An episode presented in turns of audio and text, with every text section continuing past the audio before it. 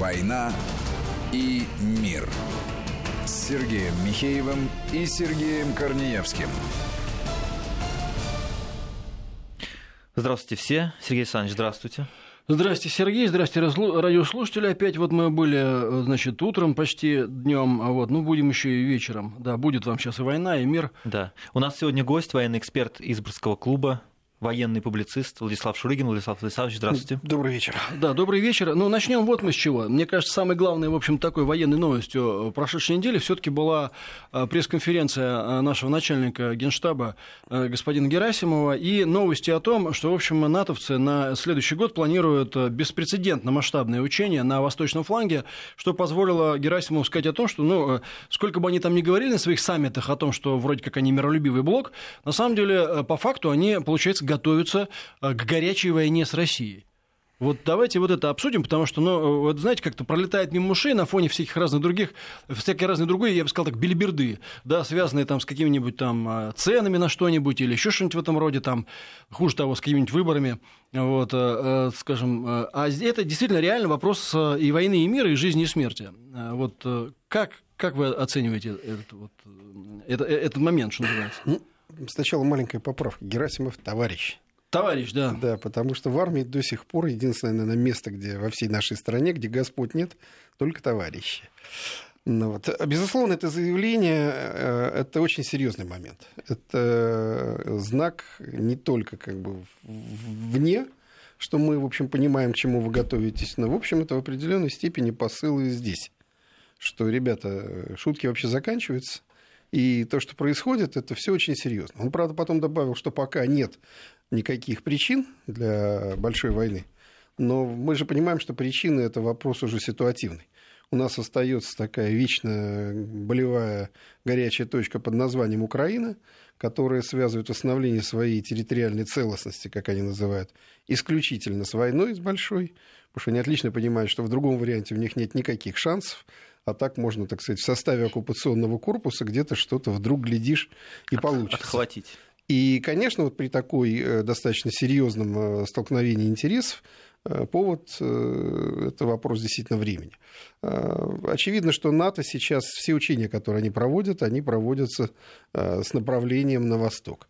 Очевидно, что все развертывание, которое сейчас идет, а, прежде всего это связано с повышением так называемого уровня боеготовности и э, формулы 4 по 30, которая принята была два года назад, которая гласит, что НАТО в течение месяца должно э, сформировать э, называется 4 по 30. То есть 30 эскадрилей, 30 кораблей.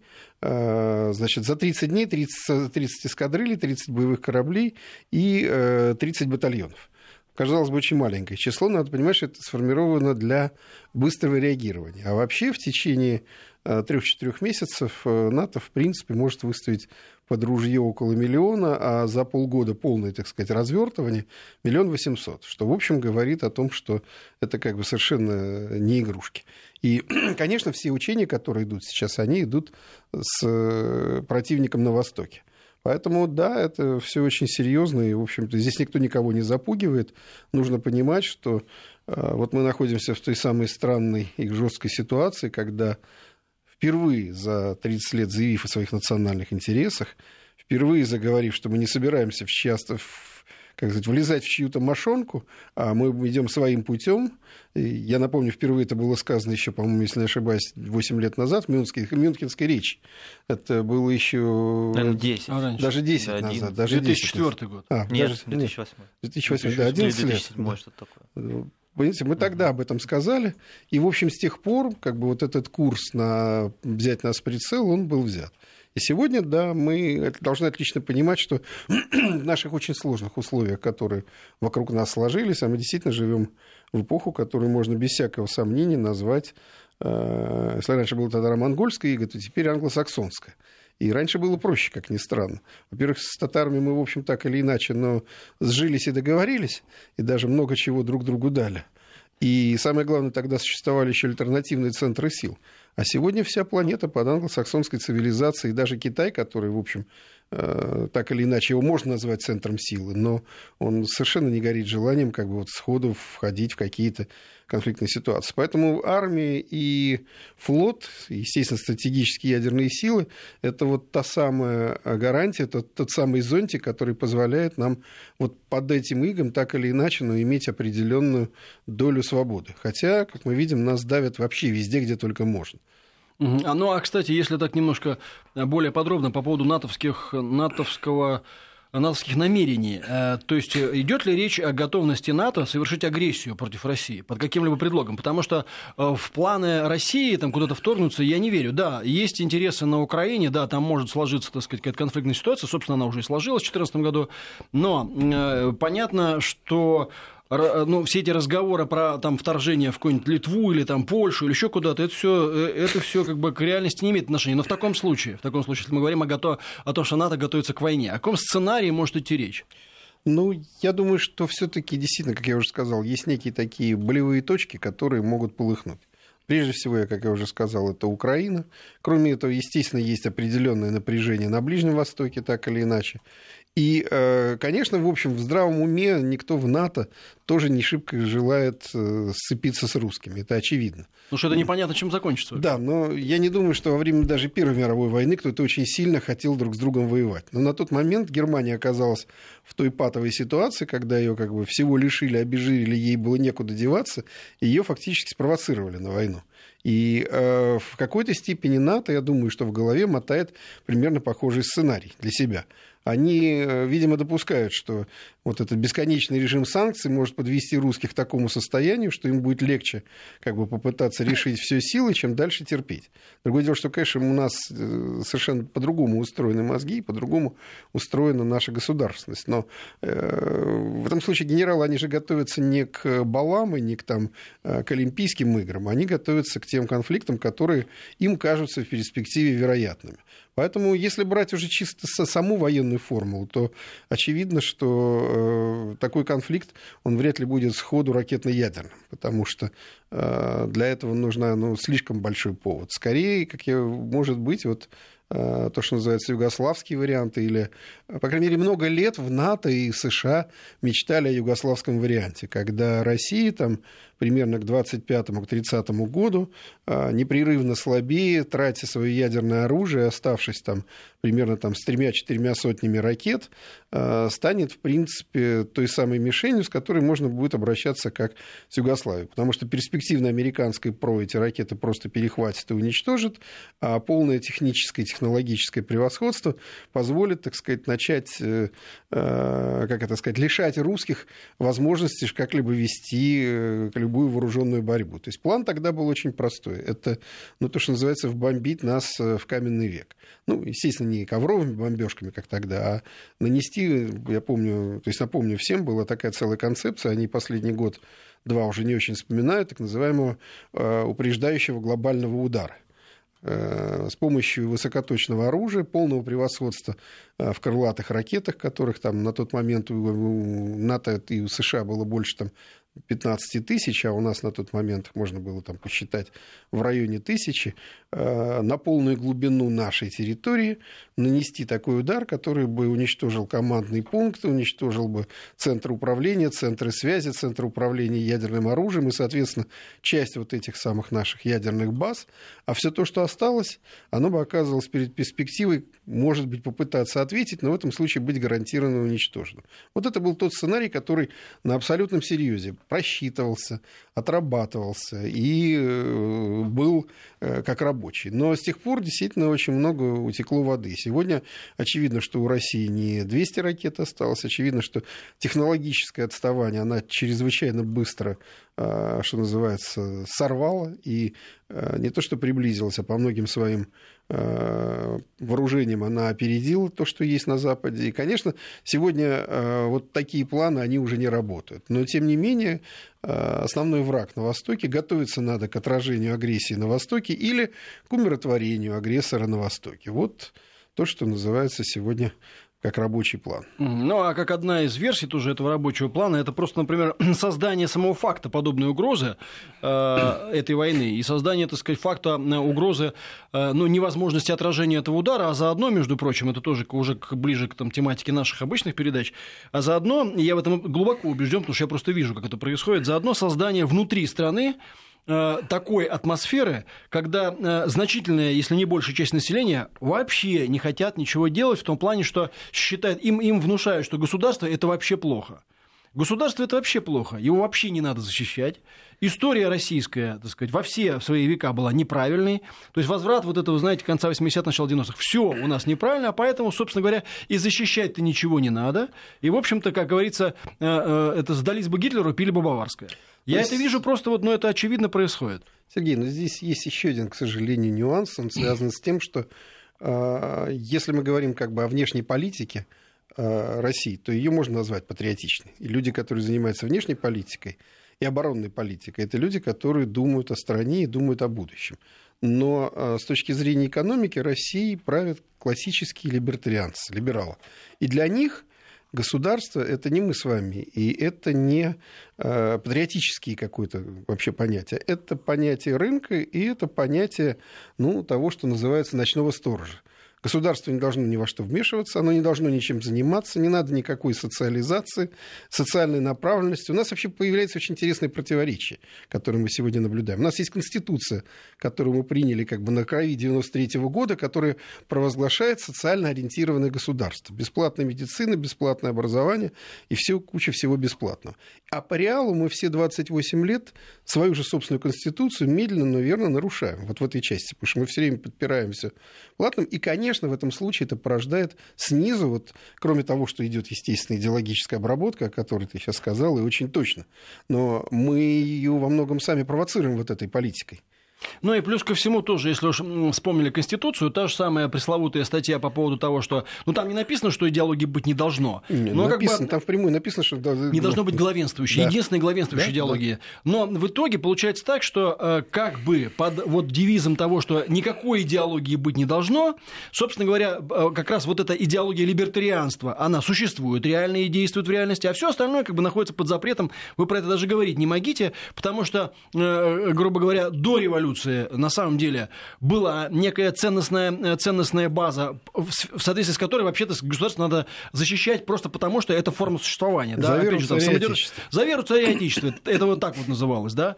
Вот. В, в советский период она тоже была, да? потому что, то есть, кроме материальных факторов, существовал, так сказать, некий морально-ценностный блок э, значит, э, каких-то установок, который, который однозначно утверждал самоценность, самосохранение себя как изоляционного феномена. Перейдя в новую эпоху, где идеология в принципе отрицается, отрицается и вообще необходимо, собственно говоря, какая-либо ценностная база, э, в том числе для обоснования существования российского государства как такового. А зачем оно? Для чего оно?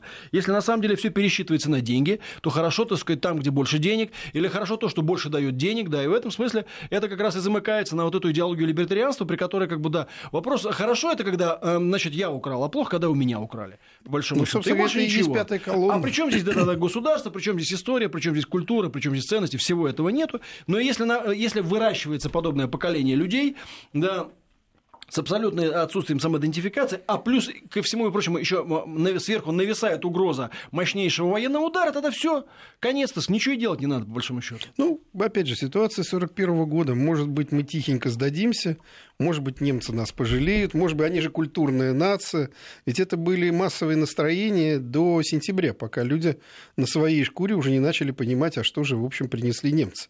И сейчас, к сожалению, таких людей, которые как бы думают, вот лишь бы не меня, и вообще пусть там где-то все происходит, а я как-то так отползу и отсижусь, их действительно очень много. А такая война, как была в 41-м, возможно сейчас? Или все-таки ядерное оружие защитит нас от такого прямого я нападения? Думаю, что, конечно, Какая такого... сейчас война вообще рассматривается? А, нет, я думаю, что вот с, с... завтра, кстати, будет подведение итогов года в Министерстве обороны, что, в общем, тоже очень знаковый момент. Я думаю, что там будет все политическое руководство страны.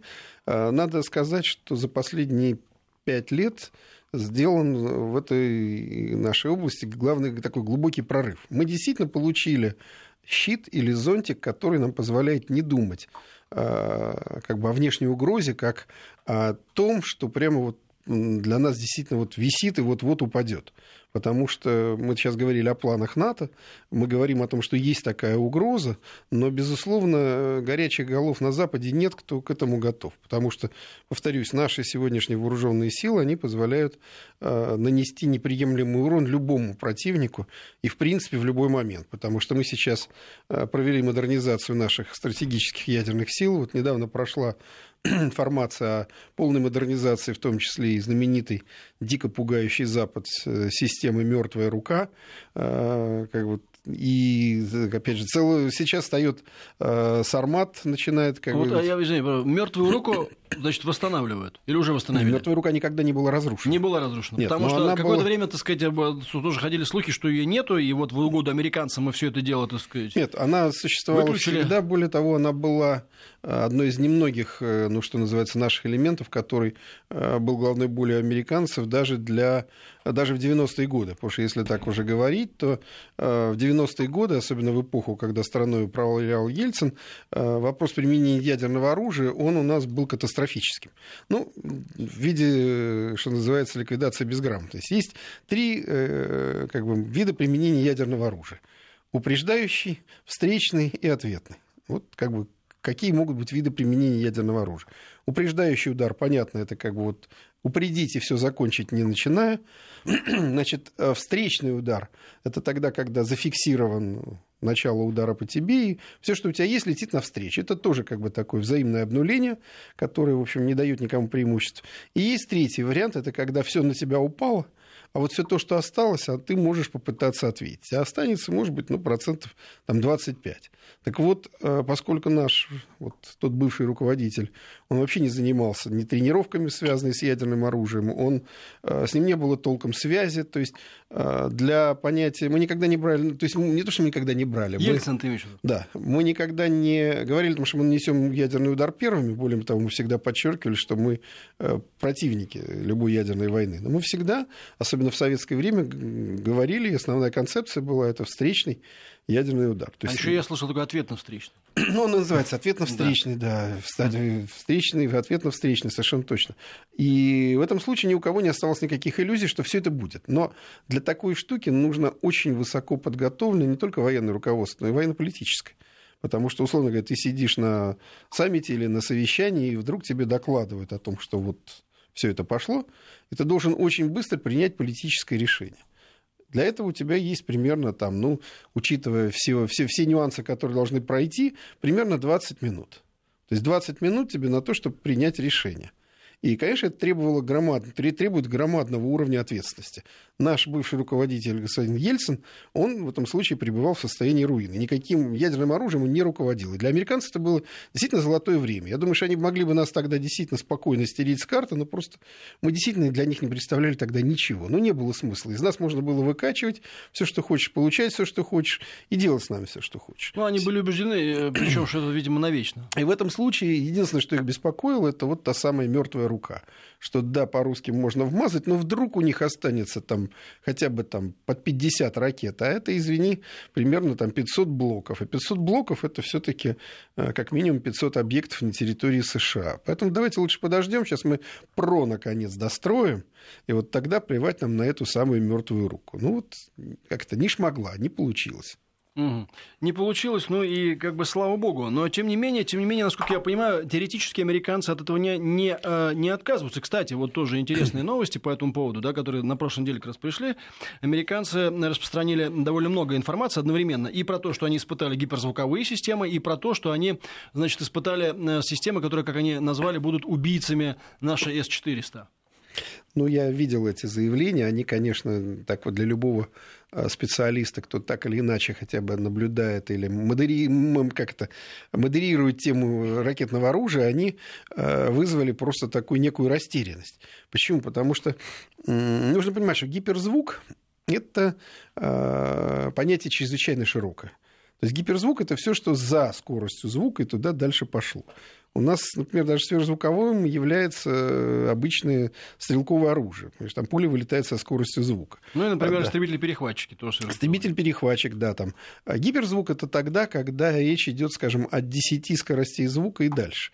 Так вот, американцы испытали э, свою как бы противорадиолокационную ракету, то есть новую ракету, которая имеет э, скорость примерно в 4 скорости звука, 4 маха, 4,5. А все, все наши комплексы С-400 и, в принципе, остальные, это как бы наш некий порог, они рассчитаны под 9 и дальше махов. То есть в этом случае говорить, что вот эта вот тихоходная ракетка что-то сделает С-400, это просто смешно. Для внутреннеамериканского употребления. Более того... А если навстречу ее выпустить? Да неважно, абсолютно не играет никакой роли. То есть э, речь идет о том, что они хотят уничтожать наши сами системы. Не наши ракеты перехватывать, они хотят перехватывать сами, уничтожать сами комплексы. Но, э, опять же, это сферический конь в вакууме. Потому что дивизион С-400 всегда прикрывается панцирями, торами и еще кучей всего, что все это будет как бы снимать на подходе. Поэтому такие американские заявления, это, конечно, вещи связаны больше с пробиванием денег для ВПК, и когда у нас их начинают всерьез обсуждать, хвататься за голову и кричать «все пропало», то это, конечно, нюанс. Но, с другой стороны, я бы не стал преуменьшать американские возможности, когда некоторые говорят, что вот мы получили вундерваффа, которым мы теперь будем вот крыть их просто вот как два известных животных друг друга, нужно понимать, что, конечно, американский ВПК за ближайшие 3-4 года сформулирует абсолютно равный ответ. У них для этого есть все технологии, заводы, это будет сделано все быстро, и нужно понимать, что да, мы получаем то оружие, с которым они ничего не могут сейчас сделать, но надо понимать, что у них будет очень скоро оружие, с которым будет очень трудно что-то делать. Но это вот выводит нас на ту самую пистолетную ситуацию, когда э, люди начинают понимать, что легче договориться, чем все это делать дальше. Слишком Но, тем не менее, договариваются, пока они не хотят. Наоборот, выходят в одностороннем порядке из всех, ну, ну и не из всех, а из э, очень важных договоров, да, и по большому счету пугают нас бесконечными всякими такими вот заявлениями. Все-таки почему на них обратили внимание? Потому что их сделали официальные лица. Это не просто, так сказать, были какие-то газетные публикации, как бы, или прочее, прочее. Вот. Но, э, тем не менее, ситуация достаточно серьезная, да, мы ее должны обсудить уже после новостей чтобы не спешить. У нас Владислав Шуригин в гостях, военный эксперт. Новости, и мы вернемся. «Война и мир» с Сергеем Михеевым и Сергеем Корнеевским. И у нас в гостях Владислав Шуригин, военный эксперт да, Изборского клуба. Да, Владислав, вот э, как бы к этим вот тоже, опять же, к этим вот заявлениям по поводу, так сказать, этого метода луп и, и, и, и гиперсвета, вот, и всего, что с этим связано, да, всевозможных там вот этих вот ракет. Трансгуляция. Трансгуляция, так сказать, и это пневмопилюляторов всяких разных. А, значит, по поводу заявлений, а, конечно, вот совершенно я согласен с тем, что а, все-таки надо к ним достаточно серьезно относиться, хотя вот э, то, что они сделаны на, и на внутренние потребителя, ты нам сейчас достаточно ярко продемонстрировал. Но вот ко всему прочему, ведь надо понимать, что эти такие заявления, они формируют контекст. И э, к ним добавилось еще вот что. Э, всевозможные данные и сведения, приходящие из Европы и США, по поводу, например, испытания всяких э, боевых лазерных установок и переноса, причем они уже открыто об этом заявляют, переноса возможной военной конфронтации в космос. Э, вот Они мне... сегодня, по-моему, создали командование космическое. Сегодня меня просто, меня просто вот что интересует. Ну, как бы тоже, то, как здесь, как, как человека, так сказать, с точки зрения так, обывателя, интересующегося политикой. Я сразу вспоминаю про эту СОИ, стратегическую оборонную инициативу, которую когда-то, значит, американцы развивали или делали вид, что развивали. И вот до сих пор, знаете, ходят всевозможные слухи, что это были только мультики, на которые купило советское руководство. Мы вбухали в эту кучу денег, и вот Советский Союз развалился из-за этого. Я понимаю, что это, ну, мягко говоря, упрощение совпадения, вот, мягко говоря. Но, тем не менее, да, аналогии все-таки какие-то напрашиваются. Вот сегодня их, значит, э, э, стремление начать э, военную деятельность в космосе, причем уже так совершенно открыто, вот это что? И, грубо говоря, и как мы могли бы на это ответить, и не является ли это тоже, опять же, аналогом вот той ситуации с СОИ? Ну, здесь надо тогда сначала вернуться к СОИ. Стратегическая оборонная инициатива, переводим СОИ, ее когда-то провозгласил президент США Рейган – Э, которые тут же окрестили звездными войнами. И опять же была большая мечта о упреждающем ударе. То есть речь всей СУИ велась к тому, что мы создадим антиракетный щит, который будет размещен в космосе и на Земле, который нам гарантирует э, безопасность, а русским, что называется, попрание и уничтожение. Там, конечно, были созданы совершенно уникальные проекты, типа там космических лазерных станций, Звезда Я смерти. помню эти да. мультфильмы, да, очень да, хорошо. соответственно, там э, раи спутников, перехватчиков различных. Э, естественно, на Земле, опять же, тоже лазеры, там, с- там лазеры с рентгеновской. В общем, там было куча всего. На самом деле, денег американцы туда вбухали э, немерено. Это было не мультики. То есть А, это не была имитация. Это не было имитация, они действительно убедить. всерьез взялись, взялись пилить, и это тоже понятно почему, потому что как только такое было сказано, людей сразу в головах зазвенели калькуляторы, и все основные американские э, корпорации, там и э, Нортроп, и Груман, и General Electric, они все включились во все это дело по полной. Причем с радостью. М, Естественно, потому что это, такие да. бюджеты. Да, и э, это во многом, кстати, был секрет рейгономики, потому что он ведь воткнул, что называется, вот этот, реальный работающий сектор, примерно там полтора или два миллиона рабочих мест, которые все это как бы На тут же военных начало программах. строиться. Да, на военных программах. Но э, очень скоро, ст- кстати, нас действительно в это дело втащили. Здесь надо быть абсолютно честным. Просто потому что, ну, как бы мы морально оказались ко всему этому не готовы. То есть тогда, на тот момент, э, у наших, естественно, и правителей, и э, военных встал вопрос, а вдруг у них получится, что у них там есть. Но за следующие примерно 5-6 лет э, игра начала идти уже в другую сторону, пока Советский Союз не развалился. Когда, в общем, получив с помощью наших разведчиков, что очень действительно было реальностью, а также с, как бы, анализ э, наших э, научных, так сказать, институтов, которые занимались этими делами, мы просто поняли, что на данном технологическом уровне человечества создать что-то реально похожее и работающее невозможно. Ну, простой пример. Э, Самый такой обычный это как бы эффект так называемого перегруженного коммутатора. Это был самый первый как бы наш ответ, который, в общем, уже сразу обнулял. То есть э, наши ракетные базы, они в этом случае э, имели как бы некий такое окно выхода в космос, которое американцы хотели контролировать, но который в этом случае мы просто перенасыщали ложными целями. И в общей сложности, когда все это запускалось, то система должна была обработать, условно говоря, там, за считанные минуты примерно там, 30-40 тысяч объектов в космосе который никогда на тот момент, то есть никакая на тот момент система, вот реальная математическая модель обрабатывать не могла. То есть в этом случае все просто зависало, а то, что летело, то летело. И потом стало понятно, что ничего не получится с этими космическими лазерами, с накачкой, ничего не получается с этими станциями, потому что вопросы энергетики невозможно решить в космосе на таком уровне. И, э, в общем, «Звездные войны» примерно к началу 90-х, они в итоге ужались до состояния неких таких небольших исследований в том, на тактическом уровне, что самое интересное. То есть в итоге начали создавать тактический лазер, который должен был, значит, где-то что-то там ослеплять танки или там резать на расстоянии пушки. Э, Какие-то лазеры, которые надо было устанавливать на самолетах, но опять же такого очень недалекого действия. А о Звездных войнах забыли. Интересно, а что сказали налогоплательщики американские, когда столько да они ничего не денег говорят, они просто платят и платят. а, и плачут, Э, наверное? Для нас, конечно, это был уже, к сожалению, как мертвым припарке, потому что Советский Союз к этому моменту был обрушен и не звездными войнами, и не оборонными расходами, а внутренним кризисом и, э, что называется, предательством собственной элиты. А вот у меня которая- еще вопрос по поводу сои. А сейчас такое возможно? Сейчас энергетика и вот эти все вопросы уже решены? До сих пор мы не, Нет такой уровень До сих пор нас, нет да? э, возможности создать реально работающую космическую систему, которая бы вот описывалась тем, что описываются Звездные войны. Несмотря на то, что, конечно, сейчас уже другие компьютеры, другие возможности, но повторюсь, то есть затраты на развертывание такой системы таковы, что они, э, ну, Зачем, просто- да, мучиться? они не могут даже, э, ну что называется, даже США не по силам.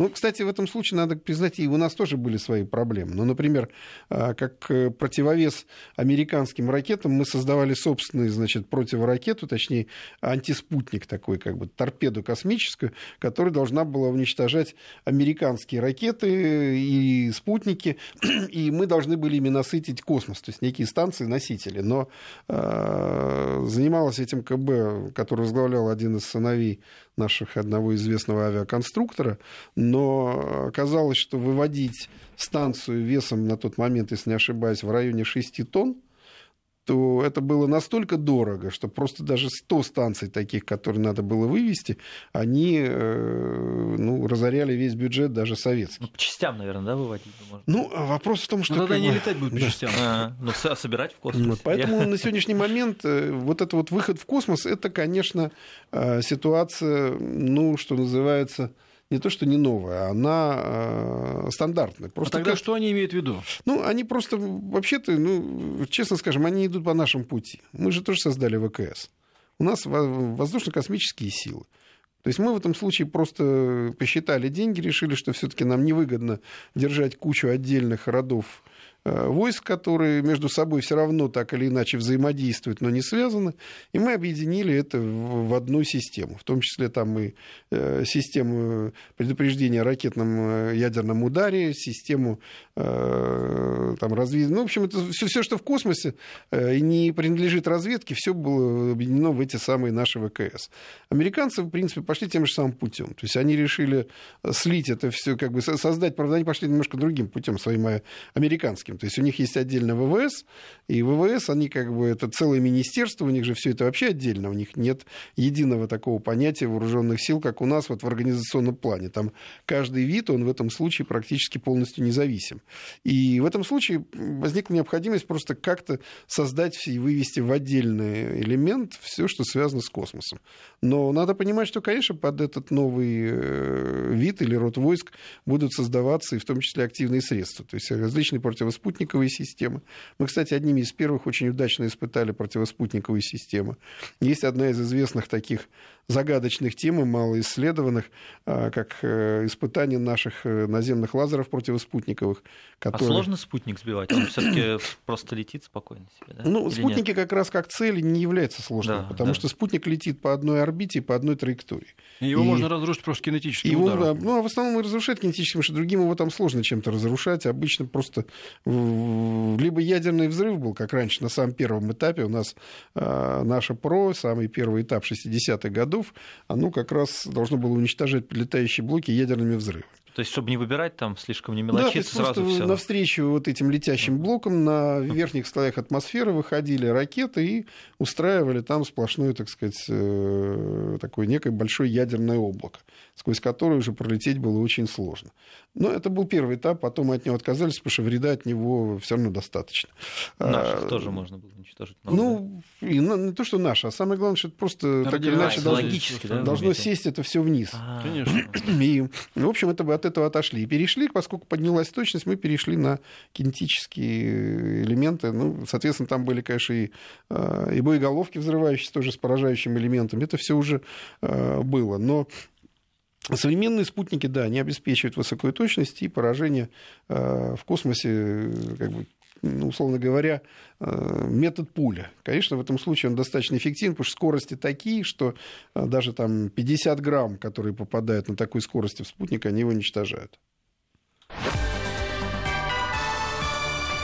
Вести ФМ. И мы вернулись в эфир. Так вот, э, я напомню, да. такая одна из загадочных вещей, когда наши, создав и разработав э, наземный лазер, э, решили проверить систему наведения. Это было во времена Андропова.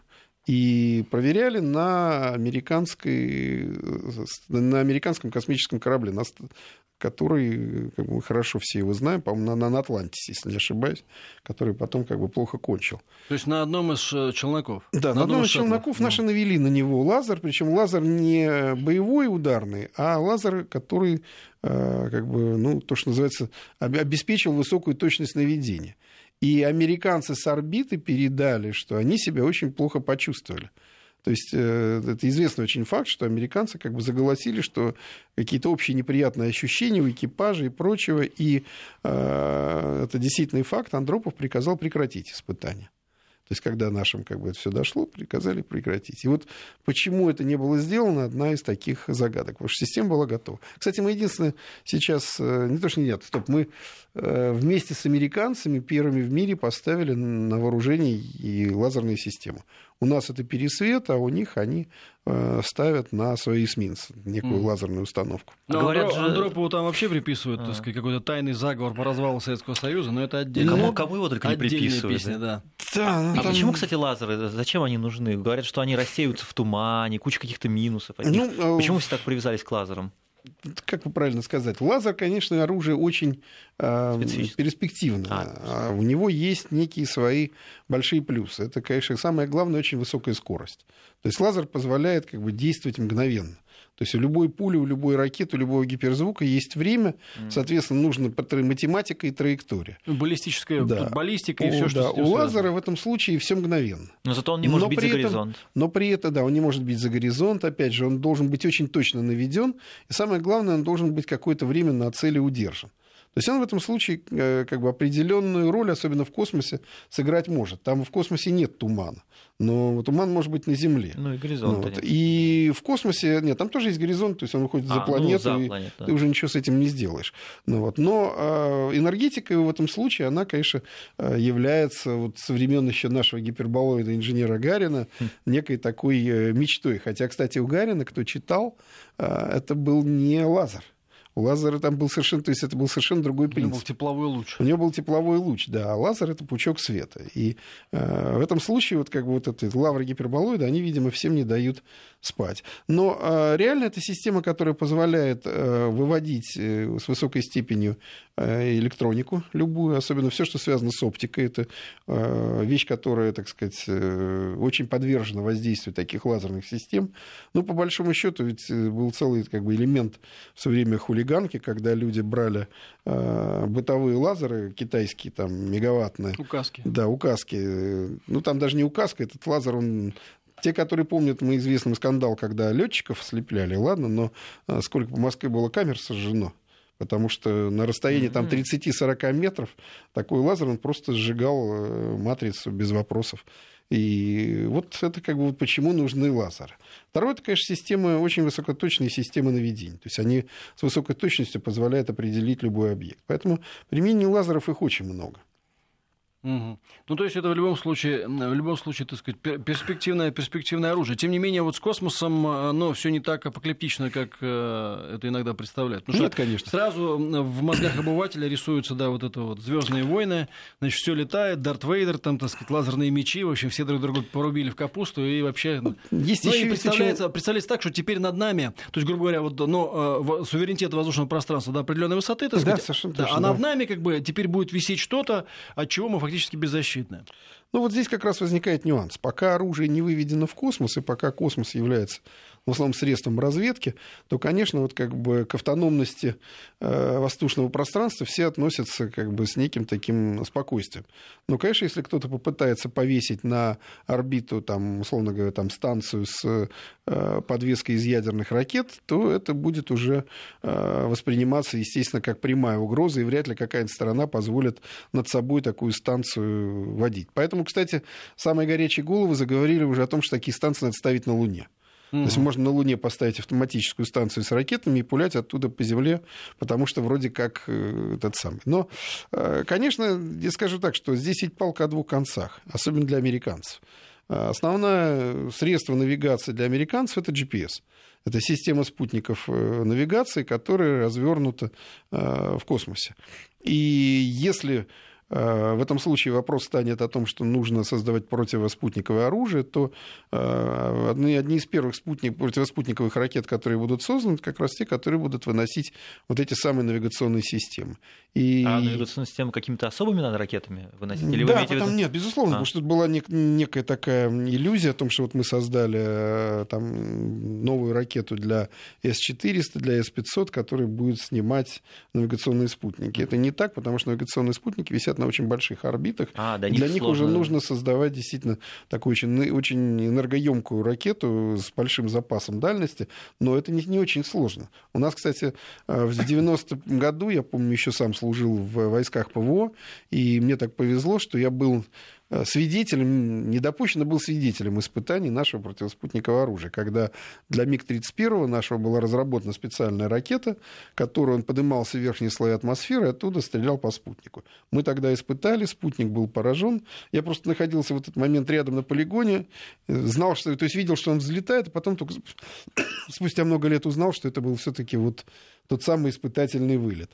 Поэтому здесь, конечно, американцев будут проблемы. Почему? Потому что только в последние годы после Афганистана они вдруг начали вспоминать о том, что кроме GPS есть еще другие системы навигации. Потому что Афганистан показал, что GPS в условиях гор работает абсолютно нестабильно. Но ну, на GPS у них завязано так много. У них завязано было все. И сейчас они срочно возвращаются а, к так называемым инерциальным системам, или к инерциалкам, как их называют.